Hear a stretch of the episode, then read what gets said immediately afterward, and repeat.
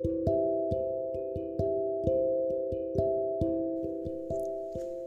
ー、っとですねブログ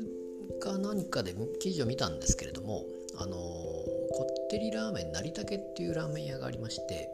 でこれがパリで、えー、どうやら人気であるというので、え、まあどういう記事だったかちょっと忘れましたけどもそれでまあ千葉で食べたみたいな話だったと思うんですけどもこれ私実は成竹好きなので、え、よく行ってたんですけども津田沼ですね。津田沼よく夜中に行って、えー、まあやっぱ夜中でも並んでるんですよね、うん、まあでもちょっとは並んで食べるということで、まあ、よく言ってましたけれどもでこれがパリにできているっていうのをちょっと知らなくてですね。で、まあ、先ほどちょっと検索してみますとどうやらですね2012年の千葉日報かな。千葉の新聞で取り上げられていたらしくてですねその記事が出てましてえーと、パリに第1号店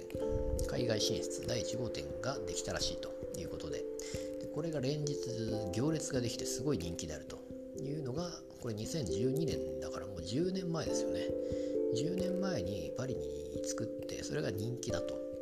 でそれが未だに10年後ですよね、えー、それが多分未だに人気ってことなんですよね。で成竹がそんな人気なんすごいなと、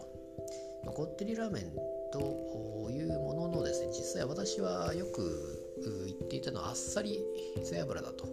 いうのを私は言ってましたけども別にこってりそんなに濃厚ではないと私は思いましてあっさりの背脂がなりたけであると私は思うんですけども、まあ、とにかく、